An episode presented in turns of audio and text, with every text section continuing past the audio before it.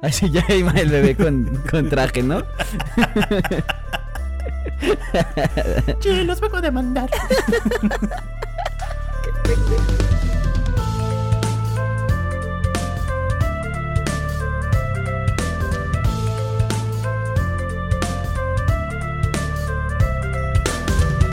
Esto es Historias Ocultas, el podcast donde revelamos las historias de producción de las películas, series, videojuegos y música que dejaron su huella en la cultura pop.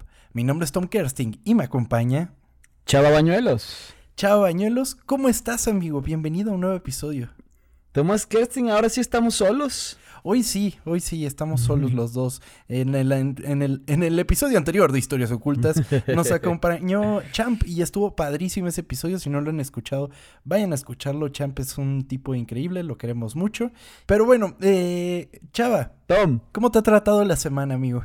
Muy bien, güey. Este, cansado, pero bien, pero bueno. No tengo vacaciones, este, estamos en Semana Santa. No Ah. tengo vacaciones, pero sí como que de repente te metes a Instagram y ves a gente ahí ya como en la playa y tú de, "Mm, maldito. Quiero. Pero que estén disfrutando todos. Si ustedes ustedes están escuchando esto desde una playita, desde alguna cabaña, pues espero lo, lo disfruten muy bien. Y pues qué envidia. Totalmente, y espero que. Imagínate, si están en la playa, amigo, así bajo una palapita, ¿no? Así tomándose una chelita, una corona, amigo. Eh, así con el hielo, con el limón adentro, amigo, bien agringada la cosa. Pero Sí. escuchando cultas, pues qué mejor, ¿verdad? Esperemos estén descansando en estos días.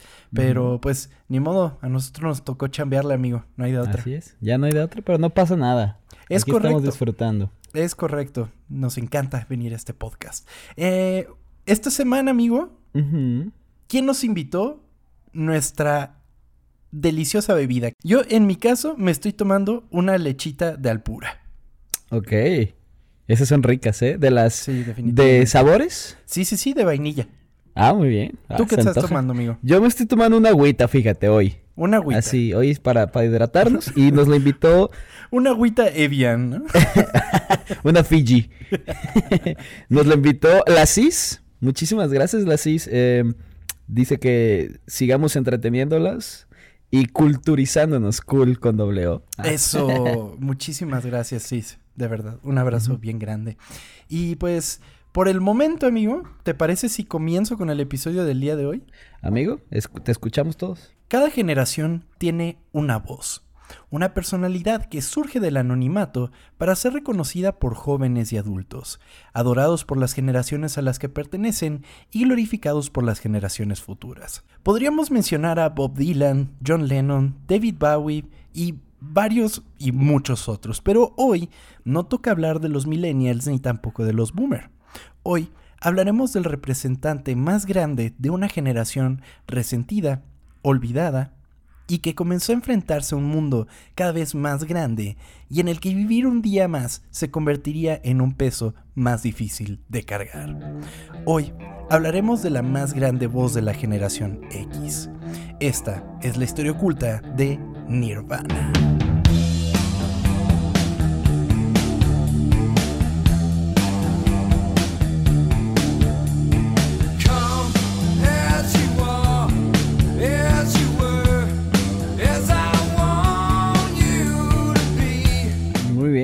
Regresando a los episodios musicales, güey. Es correcto, amigo. Nosotros nos encanta hablar de música aquí. Sí. Sabemos que el público no es tan asiduo fan de los episodios musicales, pero son bien chidos. Y la historia que tengo para contar hoy es fantástica. Me imagino que esta historia va a estar muy interesante, güey. Sobre todo interesante, amigo. Vamos a ver Sí. cómo, eh, pues, cómo surge toda la idea detrás de Nirvana y, obviamente no podemos mencionar Nirvana sin Kurt Cobain. Prácticamente eh, el, pues, el bastión más grande de lo que fueron los 90.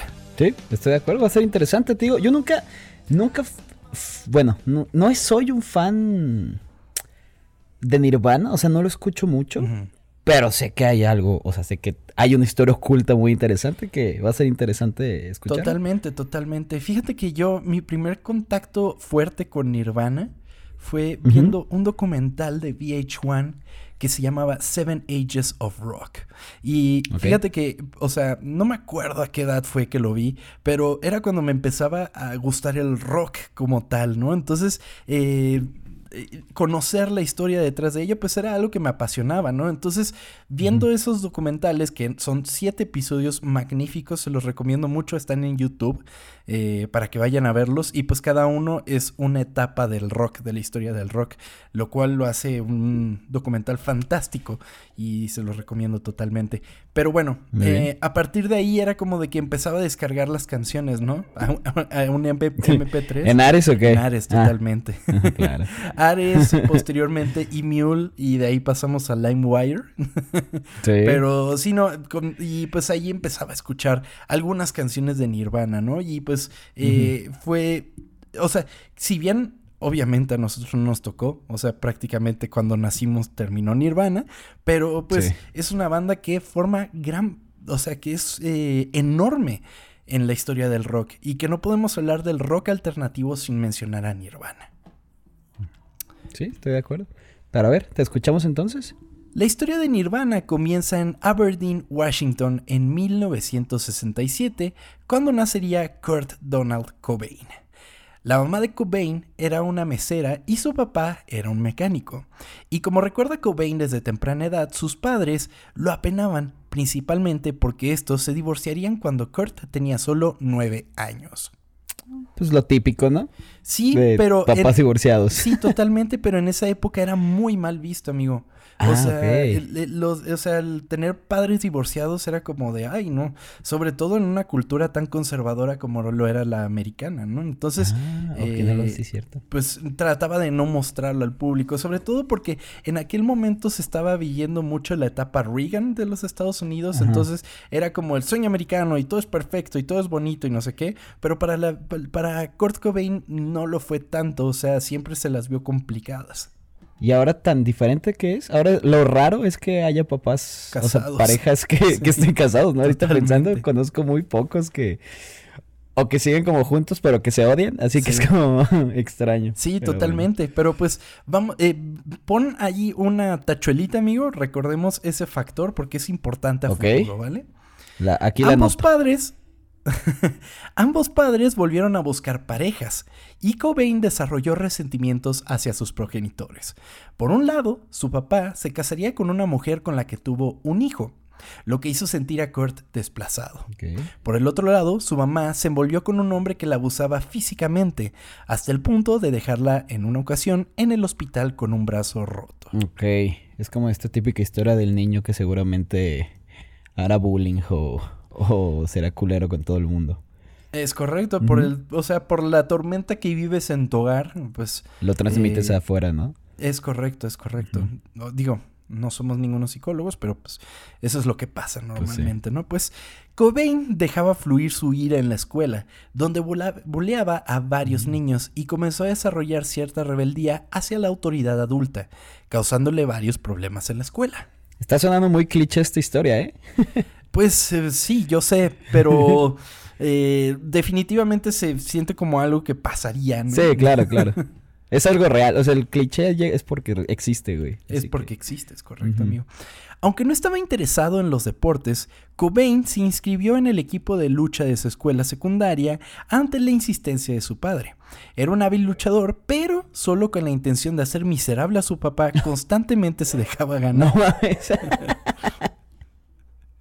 Por llevarle la contra ya nada más sé. papá, güey. De que era el mejor y nada más quedaba en último para que el güey se enojara. De igual manera, cuando su padre lo metió a un equipo de béisbol, donde también abanicaba a propósito para conseguir strikes y evitar jugar. No, güey, pues así menos le iba a hacer caso el papá, güey. Era el malo del, del juego. Pero claramente como que es una llamada de atención, claro. ¿no? O sea, es totalmente eso. Pero bueno, desde temprana edad, Cobain tendría un gusto especial por la música. A los cuatro años comenzaría a tocar el piano y escribiría canciones unos años más tarde.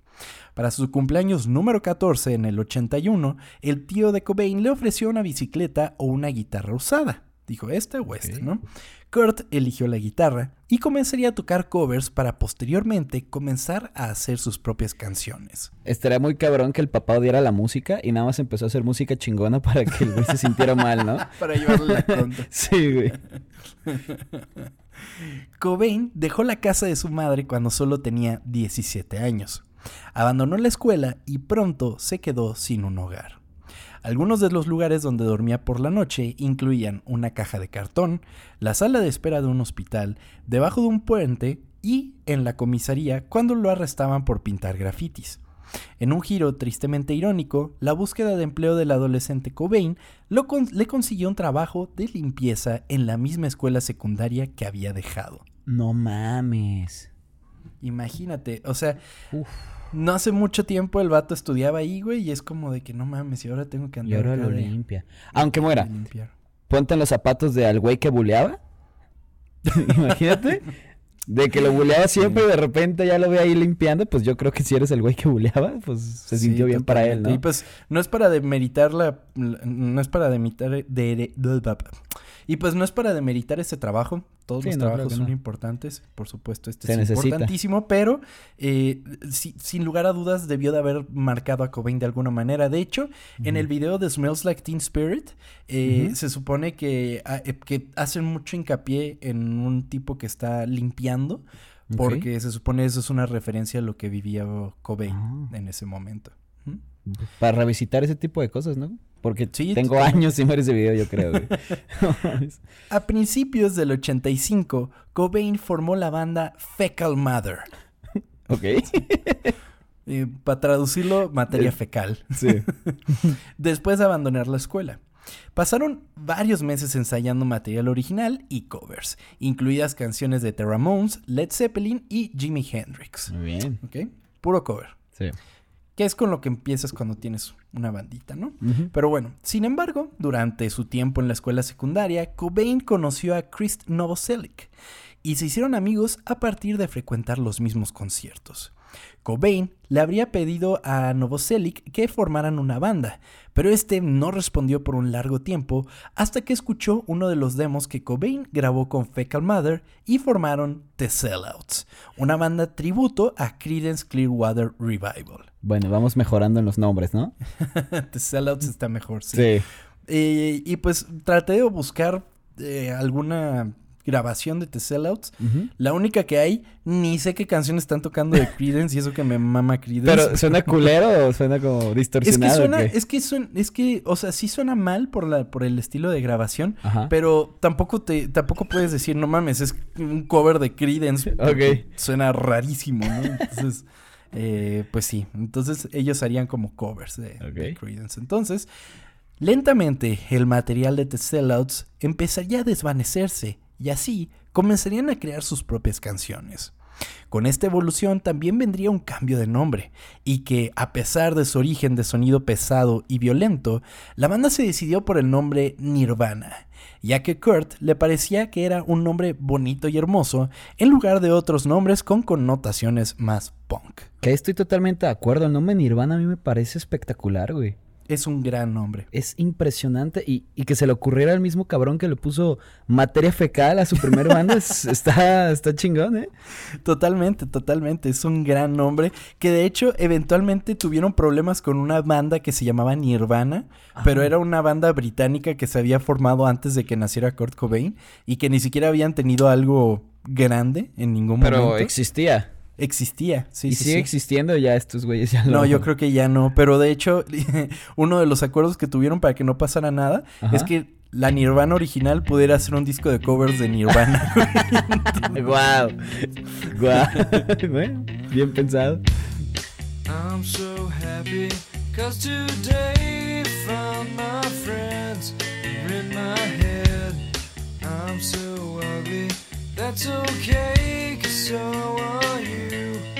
Book on mirrors, Sunday morning is every day for all I care. And I'm not scared, light my candles in our days cause I found God. Así, Nirvana sería conformada por Kurt Cobain, Chris Novoselic y un número bastante grande de bateristas, comenzando por Aaron Buckhart.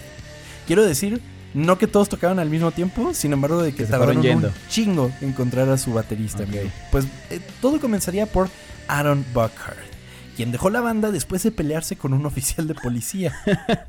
Ok. Oye, pues es una banda de, de música acá un poquito más pesada. Tiene que ser este. tienen que hacer desmadre, ¿no? Claro, totalmente. Eh, pues bueno, después vendría Dale Crover, quien eventualmente se mudó a San Francisco, entonces dejó la banda. Su reemplazo, Dave Foster, agredió al hijo del alcalde y fue arrestado. Ok, dije que sí se hagan desmadre, pero tampoco se pasen de verga. Me imagino perfecto al hijo del alcalde. Tú no sabes quién soy y que no sé qué. Y corte A, el vato arrestado. güey. ya sé, güey, wow. Nirvana había comenzado así a dar conciertos en pequeños lugares del noroeste de Estados Unidos. Esto llevó a que uno de sus demos cayera en manos de un sello discográfico independiente de Seattle llamado Sub Pop, quienes firmaron a la banda y en 1988 pudieron lanzar su primer álbum, Bleach.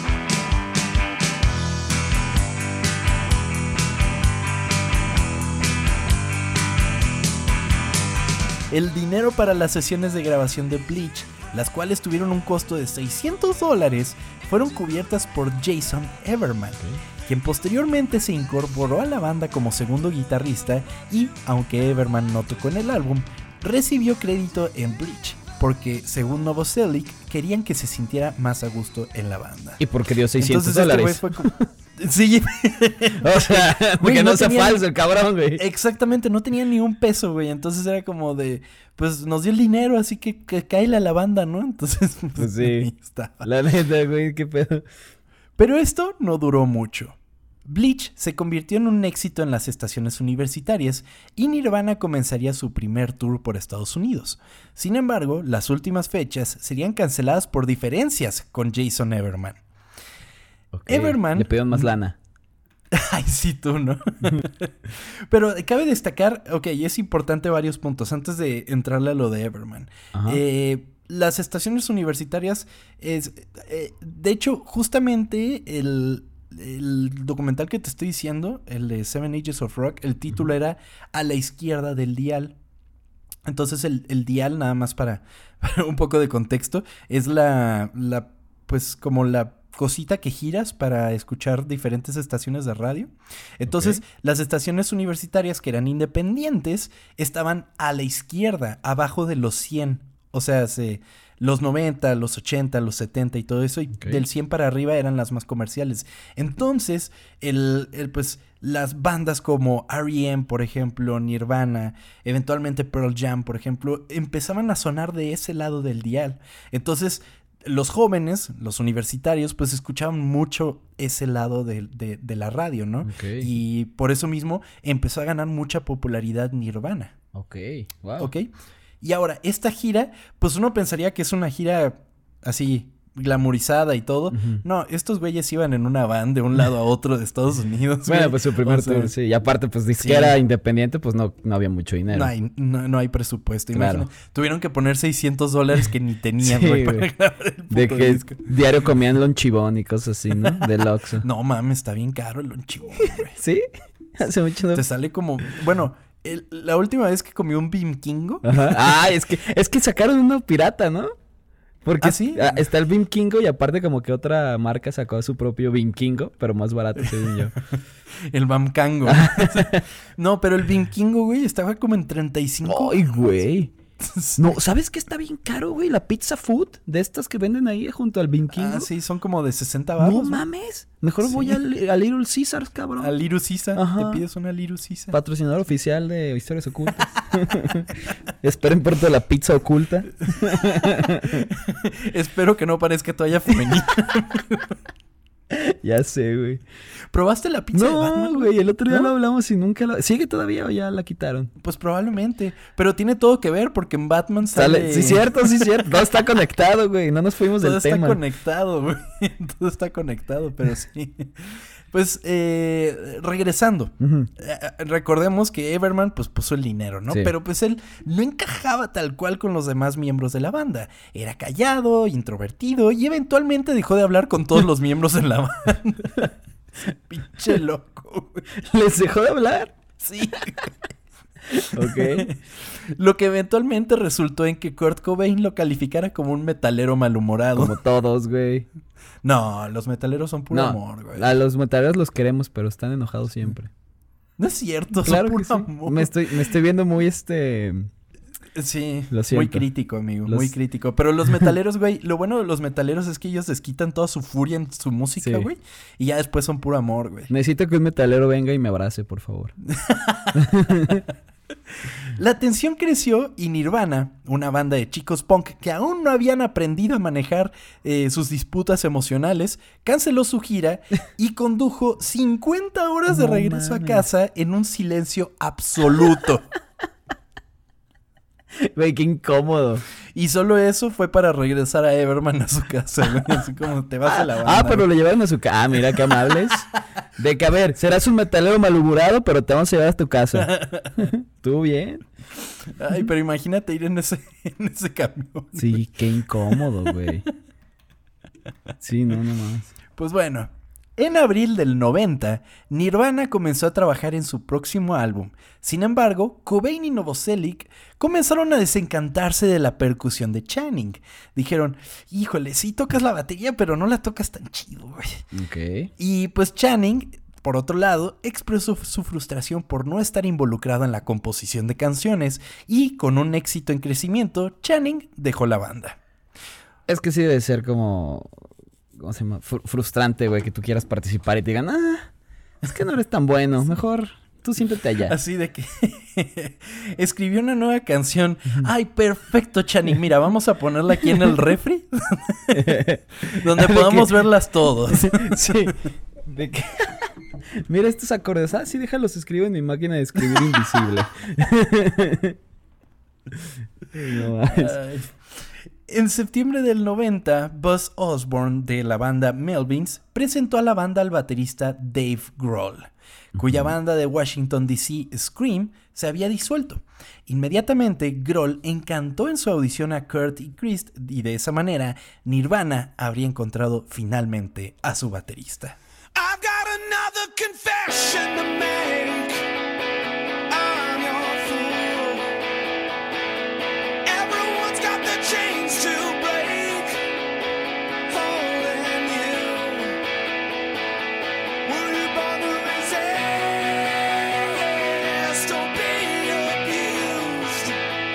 Recuerdo que cuando yo descubrí que este cabrón era de Foo Fighters, o sea, fue hace un putero. Ajá. Pero cuando descubrí que era el mismo, dije, no mames. Sí, fue muy, una sorpresa muy grande para mí. Y es que además Foo Fighters suena muy distinto a Nirvana. Sí. Muy cabrón. Sí, está muy cabrón. cabrón. Que no es malo.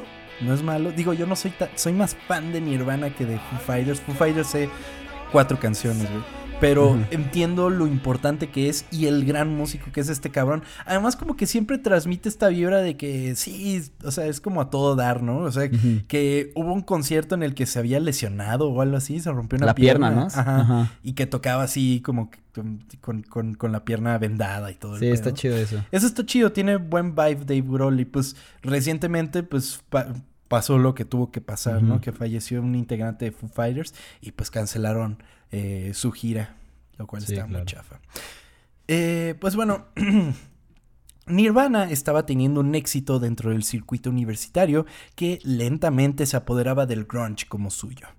Sin embargo, el verdadero éxito vendría cuando Nirvana pasó a formar parte del sello discográfico DGC Records, con quienes grabarían el imponente Nevermind. Este es el que tiene la portada del bebé, ¿no? El bebé, es correcto. Ok. Ujú. Entonces, Nevermind, pues es prácticamente el disco más grande que tuvo Nirvana. Muy cabrón, muy cabrón. Es un gran disco, tiene un sonido muy particular y, y, pues pasó a la historia no solo por la portada, porque la portada ha sido parodiada innumerables Sí. veces. Inclusive tuvieron, bueno, se, hubo problemas con el bebé, pero... Los demandó el bebé, ¿verdad? Sí, los demandó el bebé. O sea, ya grande. ¿Qué pasó pues. con eso? No tengo idea. Así ya iba el bebé con, con traje, ¿no? Sí, los vengo a demandar. Qué pendejo. Ay, me lo imaginé con trajecito. Pero con el pitito de fuera, ¿no? Sí. Con el disco. Oye, pero ¿qué pasó con eso? ¿Ganó o en él? Pues la verdad desconozco, no investigué eso, amigo. ya de por sí. Este es uno de los guiones más largos que he escrito, imagínate. Bueno, lo dejaremos para otra. Lo dejáramos para otra ocasión o ahí lo compartimos en Twitter. Ahí, Simón. a ver qué onda. DGC Records consideró que Nevermind sería un éxito, pero uno, no uno que superara expectativas, por lo que planeaban se vendieran alrededor de 250 mil copias. Sin embargo, rápidamente se llegó a un total de 400 mil copias, principalmente por una canción en particular. Smells Like Teen Spirit.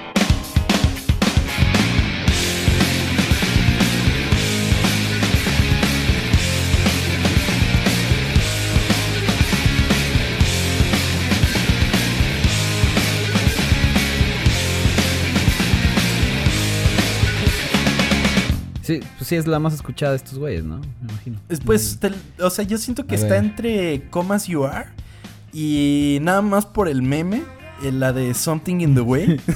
ah, bueno. Pero, a ver, déjame meterme Spotify para ver el número. Dame un A ver, las más escuchadas. Uy, no, güey, sí. Casi, casi el doble, güey, que Come As You Are. Something in the Way tiene 163. Wow. Y también es importante destacar MTV, amigo, porque MTV dicen, o sea, leí que prácticamente pasaba 24/7 el video de Smells Like Teen Spirit. o sea, muy cañón.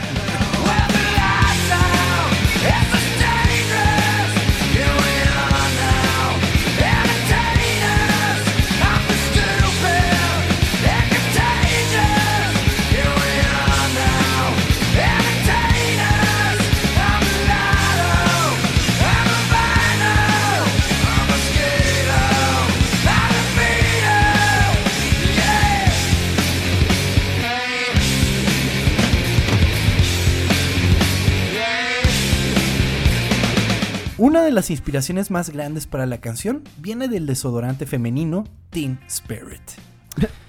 Una amiga de Cobain y su entonces novia habría escrito en, su, en el muro de la casa de Kurt Cobain, Kurt smells like Teen Spirit, refiriéndose a que Kurt olía el desodorante que su novia utilizaba. Sin embargo, Cobain interpretó la frase como un grito revolucionario y escribió así la canción. Wow. Sin embargo, desconocía la existencia del desodorante hasta poco antes del lanzamiento de la canción, güey. wow. o sea, lo más cool que te puedas imaginar. no, salió de un puto desodorante increíble. Sí. O sea, prácticamente lo estaba insultando y yo ah, no mames, güey, no, súper sí, chido. es cierto. El espíritu adolescente, a huevo. ¿Tú qué desodorante usas, Tom Kersting? Yo de- utilizo un Gillette, que es como... Axe chocolate. No, ¿quién usa Axe? No tengo 16, güey. E- Es el rojo este que tiene la cancita de ubicas y tiene anuncios Ah, la bien de- raros de gente mamá. Ajá. ¿Cómo se llama? Eh, Old Spice. Old Spice. sí, no güey. mames, el anuncios que- son magníficos, güey. Sí, güey. No, el desodorante es magnífico, güey. Sí. También patrocinador oficial de, de. Güey, hay que fake it till you make it. Todos nos van Sí, a claro. patrocinar hasta. No mames, ojalá. Pues bueno, para la Navidad de 1991, Nevermind vendía 400 mil copias, como habíamos visto, Ajá. a la semana en Estados Ay, cabrón. En enero de 1992, el álbum desplazó a Dangerous de Michael Jackson en el número uno de las listas de álbumes de Billboard y encabezó las listas en muchos otros países. El álbum finalmente vendió más de 7 millones de copias en los Estados Unidos y más de 30 millones en todo el mundo. No mames. ¿Cuánto costarían los álbumes en este en ese tiempo? ¿Cómo cuánto le calculas? Ah, Podemos investigar, a ver, Bueno, ahorita también cuánto cuesta un puto álbum, güey. Como 100 pesos, ¿no?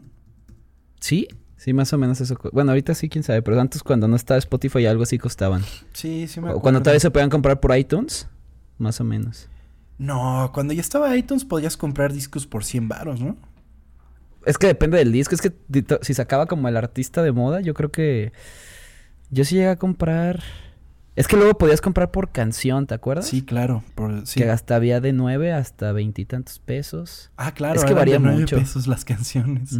Variaba mucho.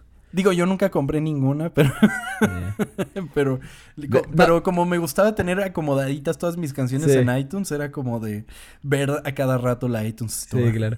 Y, y, y este, no cuando llegabas a, a, a Starbucks que te regalaban una canción por Ah, semana, sí, no era increíble, Así güey. conocí a Hello Seahorse, güey. Con ¿Neta con una canción Ah, qué chido. Me quedó muy grabado que conocías Hello Seahorse por eso, güey. O cuando tus amados YouTube literalmente nos impusieron su, su disco. Por supuesto, amigo. Así nos como lo metieron de que lo quieras o no lo quieras. Me vale Aunque verga. no lo quieras bajar, a la una de la mañana voy a hacer que tu iPhone lo baje, cabrón.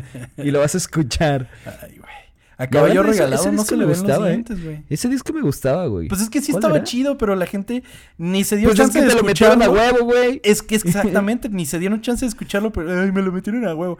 A ver, escúchalo, compa, y después dices. Porque sí es un buen disco, no voy a decir ¿Cuál el era? mejor, ¿Cómo se llamaba? pero se llamaba eh, Songs of Innocence. Es donde está abrazando a un niño o algo así, ¿no? Sí, Ah. sí. Aunque para la para el lanzamiento de de en iTunes no tenía esa portada todavía.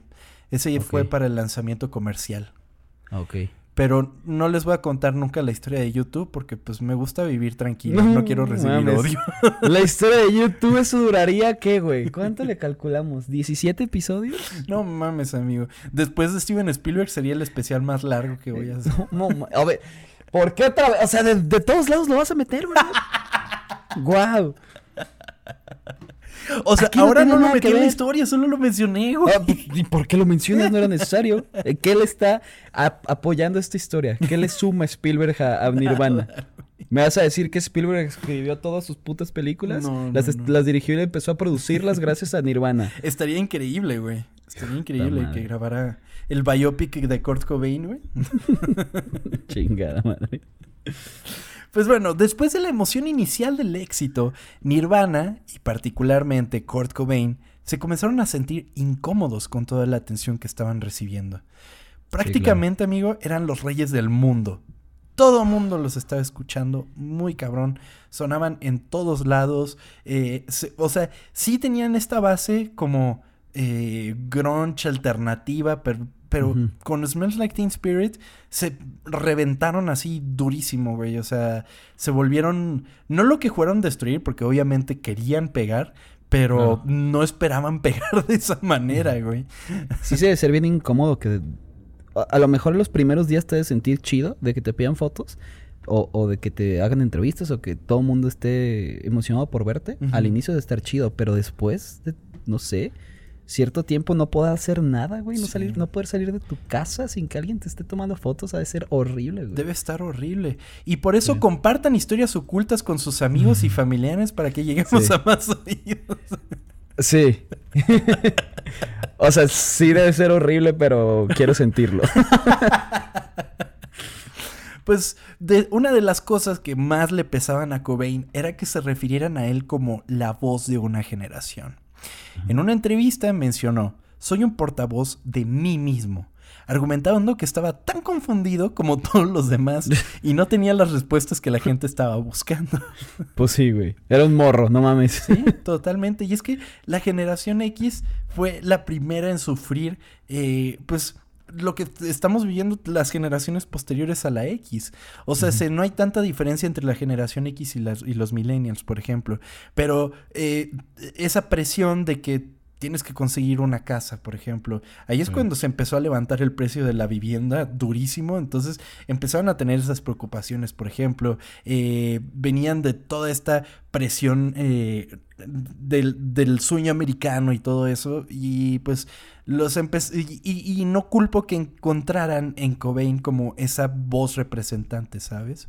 Sí, claro, pero, o sea, para la gente que lo, que lo vio no está mal, pero él, pues, güey, le estás metiendo un chingo de peso a un cabrón que. Que no mames, es un morro. Totalmente, y creo que por lo mismo aprendimos nuestra lección y no le decimos la voz de una generación a, A Ricardo. Arjona. Ah, sí. Perdón.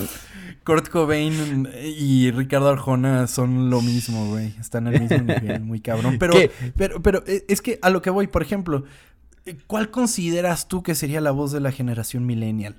Ay, Está cabrón. O la voz de la generación Z. Hay gente que dice que la voz de la generación millennial, millennial es Lina Dunham. es que. Es que es complicado porque quieras no, ahorita es más sencillo.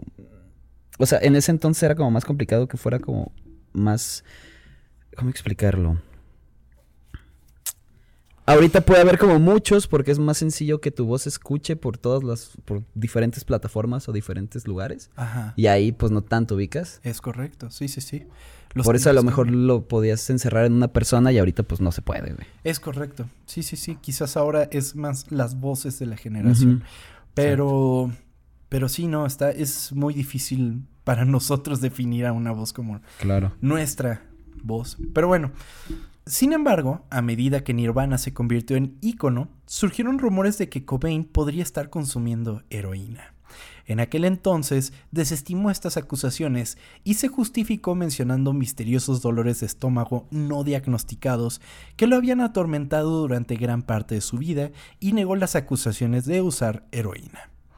Llegó al extremo de desacreditar por completo el uso de drogas, calificando calificándolo como una pérdida de tiempo, y también argumentó que su mala salud había llegado a un punto en el que ya ni siquiera podría beber alcohol, y mucho menos usar drogas duras, pero esto era una triste mentira.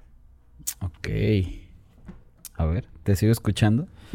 La dolencia estomacal crónica de Cobain y su uso de heroína estaban profundamente entrelazados. Comenzó a usar la droga de manera intermitente a finales de los años 80, específicamente como una forma de aliviar sus síntomas gastrointestinales. Ok.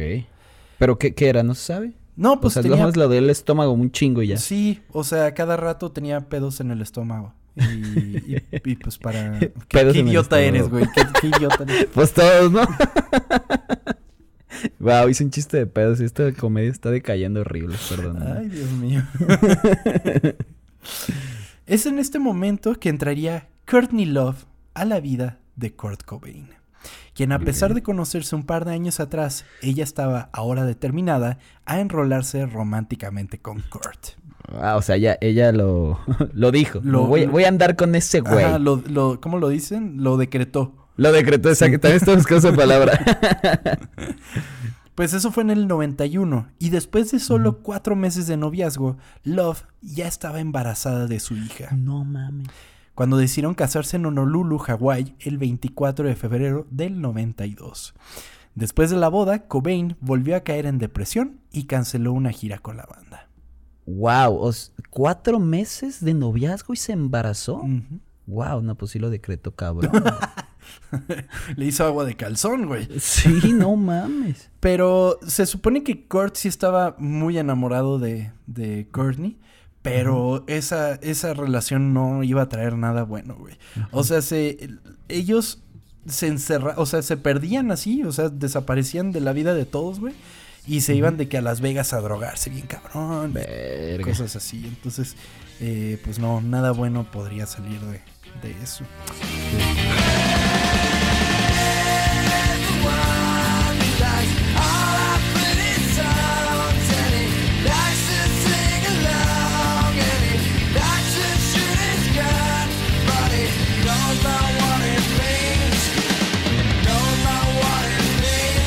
ese mismo año, Nirvana se presentaría en Saturday Night Live para interpretar Smells Like Teen Spirit.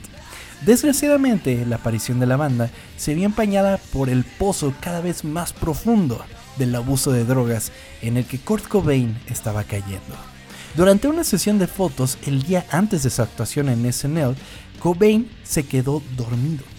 Tuvo una sobredosis de heroína más tarde esa noche, o sea, sí, ese mismo día que estaba dormido tuvo una sobredosis y solo fue revivido por una dosis ilegal de medicamento administrada por Courtney Love. Wow. Tipo Pulp Fiction, ¿no? Así como... Simón. No obstante, Nirvana estaba completamente listo para SNL al día siguiente. La banda destruyó el escenario en una actuación frenética de Smells Like Teen Spirit, rompiendo equipo por todos lados. Así, Ok. super punk. Pues hace un desvergue. Ajá. Afortunadamente para la producción, se habían preparado para esto, reemplazando su equipo de sonido regular con un equipo barato. Sabía que le iban a hacer entonces. Ok. Estos chavos y sus ideas locas, mejor ponen el Sí. equipo barato, güey. Exactamente. Bien pensado. Totalmente. Y estaba leyendo porque me puse a leer comentarios de la actuación en YouTube y leí un comentario que no sé si es verídico, pero para esa actuación eh, Kurt traía el pelo rojo. Entonces estaba leyendo, no lo pude confirmar, que se tiñó el cabello con Kool-Aid una noche antes. O, o cuando tenía heroína adentro o, Sí. o cuando estaba dormido. ¿En qué momento lo hizo? Yo creo que mientras andaba en heroína, Sí. amigo. Sí he escuchado que lo puedes hacer, ¿eh? Y aparte ¿Ah, sí? como él era como güerito, pues era como más sencillo cambiar el Ah, color. pues sí le pegan chingo. Sí. Pues sí.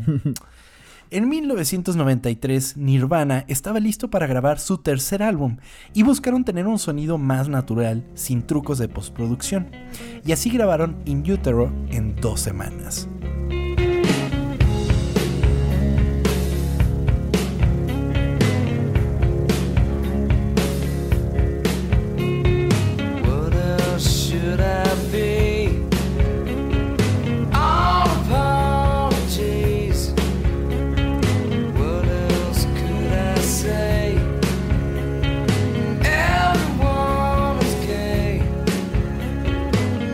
Después de su finalización, se publicaron historias en los medios que afirmaban que la disquera consideraba el álbum como inlanzable, o sea, no podrían publicarlo. Y esto preocupó a los fans de la banda. Sin embargo, esto no era del todo cierto, ya que la banda misma era quien no estaba contenta con ciertos aspectos de la mezcla final, por lo que recurrieron al productor Scott Litt, quien trabajaba con REM para que mejorara algunas canciones. Es que, a ver, yo no sé hacer música, pero siento que dos semanas sí es como poquito, ¿no? Depende, depende de que, o sea, eh, me dijeras que, bueno, no, sí es poquito, amigo. Para un disco completo. Ajá. O sea, si dos semanas toma ya quedó perfecto, pues sí, ay, no sé. Pero bueno, no soy músico. Pero, pero creo que va un poco con la estética que querían en el mismo disco. Y tú escuchas Inútero y sí se siente distinto a los demás. Bueno, ¿Te los gusta? demás, a los otros. Sí. Digo, no es mi favorito, pero está chido. Ok. Sí, pues tiene Heart Shape Box, que es como Mm. mi favorita de, de, de Nirvana. Entonces, eh, pues, sí. los, los, todos los tres discos de Nirvana son chidos. Y digo todos porque son solo tres. Inútero vendería así más de 5 millones de copias en Estados Unidos y para finales del año comenzarían una gira por Estados Unidos, no sin antes grabar uno de los conciertos más afamados y conocidos de la banda, el MTV Unplugged.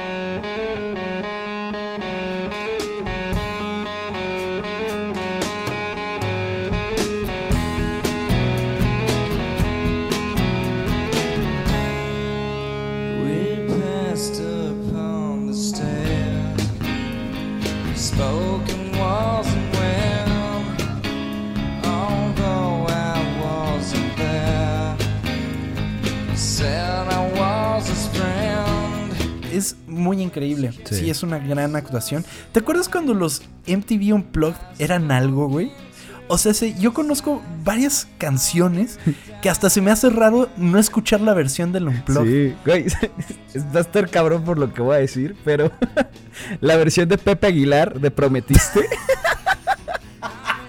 ya sé, ya sé, pero es que la que se me dio a la mente. La de Prometiste de Pepe Aguilar con la de con esta Melissa de Matiz. Yo no la puedo escuchar si no es la versión este de Unplugged. MTV, güey. sí,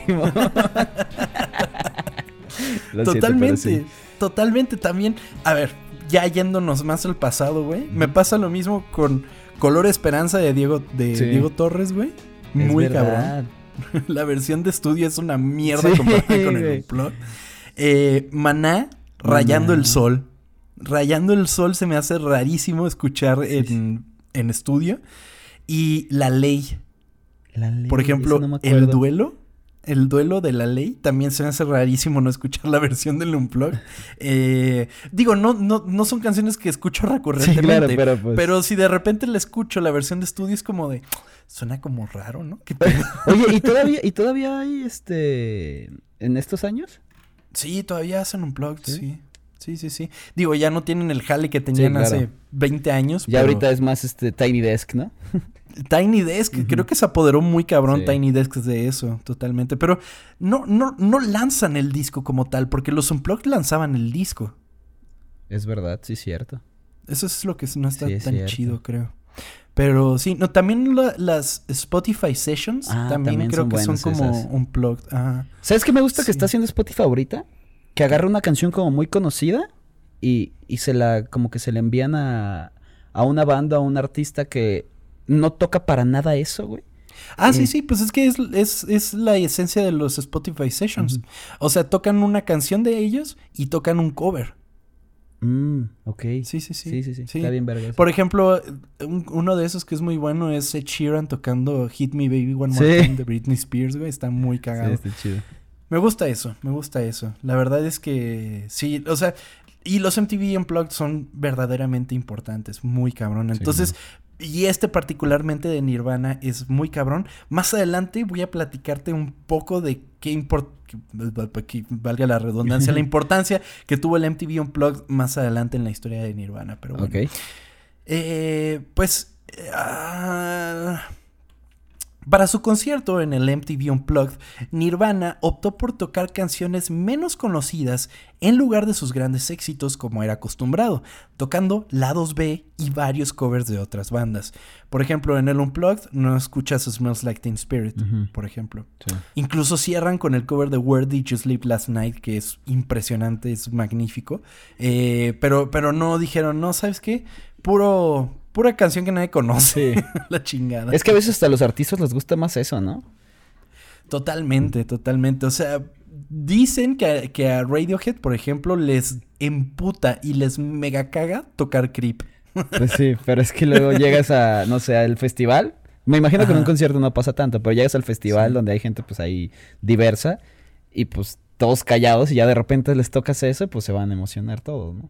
Sí, claro, totalmente. Pero bueno, eh, a principios del 94, Nirvana se embarcó en una gira europea y mientras se encontraban en Italia, la mañana del 4 de marzo, Courtney Love encontró a Kurt Cobain inconsciente en su habitación, en la habitación del hotel y lo llevaron de urgencia al hospital. Cobain hizo una combinación de flunitrazepam con alcohol, lo que llevó a la banda a cancelar el resto de la gira. Esta sobredosis no se hizo pública en ese momento y la discográfica afirmó que fue un accidente. Meses después, Courtney Love reveló que Kurt tomó 50 pastillas Ay, y preparó una nota de suicidio. En la nota escribía que su fama no habría hecho nada para mitigar la tristeza que tenía en su interior y que sus problemas con el amor solo le proporcionaron ecos del divorcio de sus padres, el que tanto le había dolido de niño. Regresando al primer punto, ¿no? Donde... Es correcto. Donde pusimos la tachuelita. La, la tachuelita, amigo, sí. Wow. Entonces, pues se intentó suicidar en ese momento y pues la gente, pues tuvieron que cancelar de a Güey, fuerza. y la todo, gira. y todo por, por desde niño sufrirlo con los papás, güey. Muy cabrón, muy Wow, cabrón. Por no hablarlo, ¿no? Yo creo. Es correcto, es correcto. Y antes de continuar con esta parte de la historia, pues eh, como lo menciona Chava, si están teniendo pensamientos que, que los lleven a cosas como esto, pues tienen, mucho fami- tienen muchos familiares, tienen muchos amigos con quien contactar y por lo menos en México existe una línea de la vida. 800-911-2000 a la que pueden llamar. Entonces, eh, sí, hay que tratar este tema con seriedad. Es importante y es algo muy serio. Entonces, Claro. eh, tengan mucho cuidado, de verdad. Ustedes importan, nos importan a nosotros. Entonces, cuídense un chingo, ¿vale? En las semanas siguientes, la adicción a la heroína de Cobain resurgió. Y después de una intervención, persuadieron a Cobain para que entrara en rehabilitación de drogas. Después de menos de una semana, el 31 de marzo, Kurt abandonó las instalaciones sin informar a nadie y se regresó a Seattle. Wow, ¿y se, O sea, se, se escapó o se fue así de, se ah, nos fugó, vemos? se fugó, prácticamente Ah, se fugó. Y hay, o sea, y estaba leyendo que hubo gente que lo visitó cuando estaba aquí en la rehabilitación y que lo vieron muy bien, o sea, que lo veían eh, Mejor, pues, de alguna mejorando, manera sano, mejor. Pero, güey, estuvo ahí días. Sí, claro. Al día siguiente, Courtney Love canceló todas las tarjetas de crédito de Cobain y contrató investigadores privados para localizarlo. Courtney Love no sabía dónde estaba este güey. El 2 de abril, Kurt tomó un taxi a una tienda de armas de Seattle donde compró cartuchos de escopeta. Hay rumores de que los vecinos vieron a Kurt Cobain andando por el parque, que lo veían como medio enfer- enfermo. Obviamente estaba drogadísimo, Claro. me imagino. Entonces, eh, pues sí hubo gente que lo vio, pero que no lo reconoció, porque pues obviamente era Kurt Co- O sea, cuando eres una estrella, como que te- no te maquillas, pero te disfrazas Sí, de alguna claro. manera. Una gorrita, unos un- lentes, sudadera. Exactamente. Sí, Oye, sí, sí. ¿y, y para este tiempo sus padres seguían vivos o...? o- Sí, su mamá seguía viva. Ahora vamos a llegar Ah. a qué pensaba la mamá. Eh, el 4 de abril, la madre de Cobain, Ah. Wendy O'Connor, quien dice que había temido por la seguridad de su hijo durante algún tiempo, presentó un informe de persona desaparecida. Y justo le avisó a la policía que pues Kurt tenía tendencias suicidas. Ajá. Entonces que, que, pues era urgente que lo encontraran, ¿no?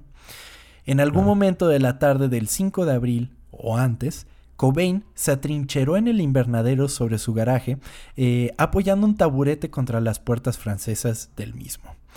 La evidencia en la escena sugiere que se quitó la gorra de cazador que usaba cuando no quería que la gente lo reconociera y buscó en una caja de cigarros que se cree que contenía drogas. Escribió así una nota de una página con tinta roja, arrojó su billetera al suelo, dejando ver su licencia de conducir. Esto dicen que es para que reconocieran el cuerpo. O sea, puso la licencia de conducir a propósito para que supieran que, que era él.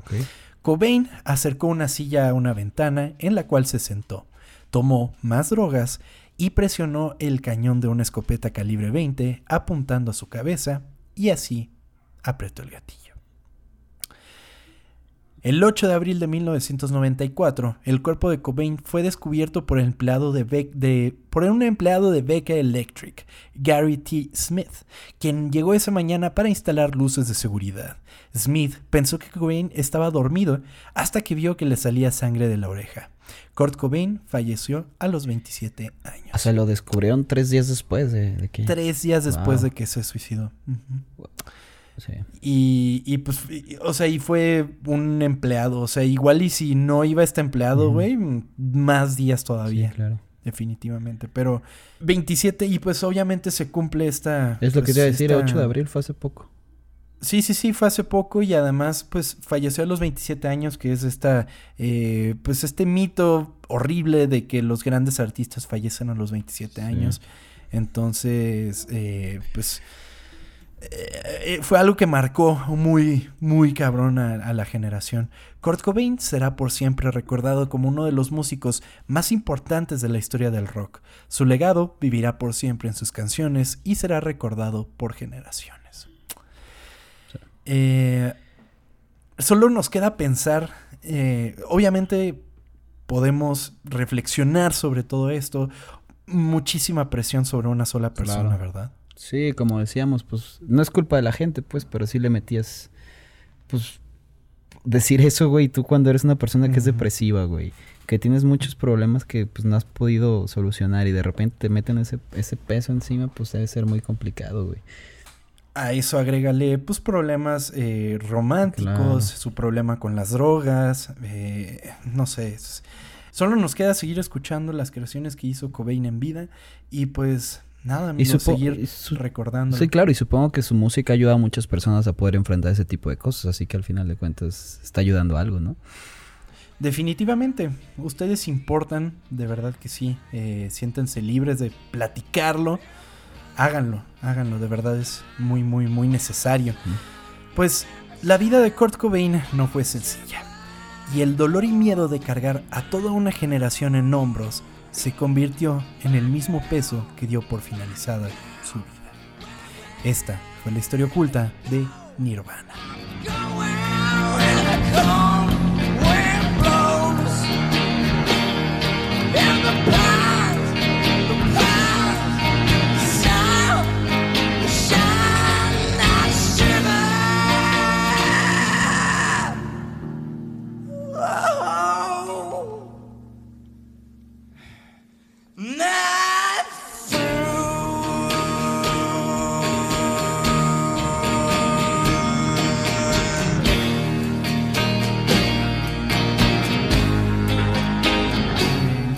Decías que seguramente marcó y ayudó a varias, varias, varias personas. Entonces, pues nada, sigamos disfrutando de Nirvana, sigamos eh, recordando a Cobain y pues a seguir adelante, amigo. Así es. No hay de otra.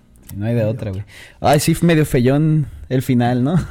Yo sé, amigo, pero, era una pues historia fue lo que pasó, exactamente. Sí. Eh, pero bueno, recuerden que nos pueden apoyar de manera, eh, pues, no, no es, o sea, no, no es recurrente, es un pago único que funciona a manera de propina y lo pueden hacer por medio de cof- co-fi.com diagonal ocultas, ocultas con doble O, porque somos muy cool en este podcast, donde nos pueden dejar algún mensajito y pues ayudan a que las luces de este podcast sigan prendidas. Entonces, pues se los agradeceremos eternamente y además podemos mencionarlos en el episodio siguiente. También nos pueden seguir en redes sociales, arroba ocultas, ocultas con doble porque somos muy cool en este podcast, en Twitter, Instagram y Facebook. Eh, nuestra predilecta es Twitter, porque Sí. de repente veo que hay gente que nos dice, ay, es que, ¿dónde dejaron la foto de tal? Y es como de, ay, estaba en Twitter. Sí. Pero sí, vamos a ver qué podemos hacer para tener más engagement con toda la comunidad. Recuerden que esto es un trabajo de pocas personas, entonces sí, Sí. se, se vuelve un poco complicado. Pero eh, también nos pueden seguir en redes sociales personales, donde nos pueden mandar mensajitos, lo que sea. Entonces, a mí me pueden seguir en arroba tom-kersting en todos lados. Y a Chava Bañuelos lo pueden encontrar en... En arroba Banuelos Chava o Chava Banuelos en Instagram. Es correcto, es correcto. Y nada más, no me quiero ir, amigo, sin antes mandarle un saludo a dos personas que me escribieron en estos días. Eh, Luisa Fernanda, que tenía rato que no nos escribía. Saludos. Muchísimas gracias por seguir siempre presente. Y a Juan Fernández también un saludo bien grande. Muchísimas gracias por todo el apoyo. De verdad, eh, se aprecia muchísimo. Esperamos les haya gustado este episodio. Muchas gracias a todos. Esperamos escucharos. Bueno, esperemos que nos escuchen la próxima semana. Y, y adiós. Sí, es correcto. Pues vámonos, amigo, vámonos acá. Adiós.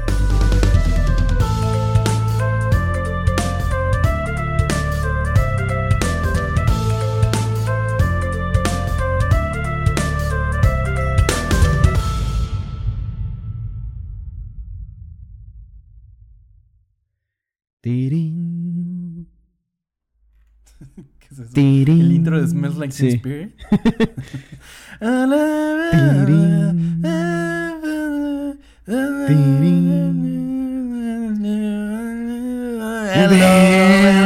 hello, hello, hello. When the lights devastators, are. Yeah! Ay, güey.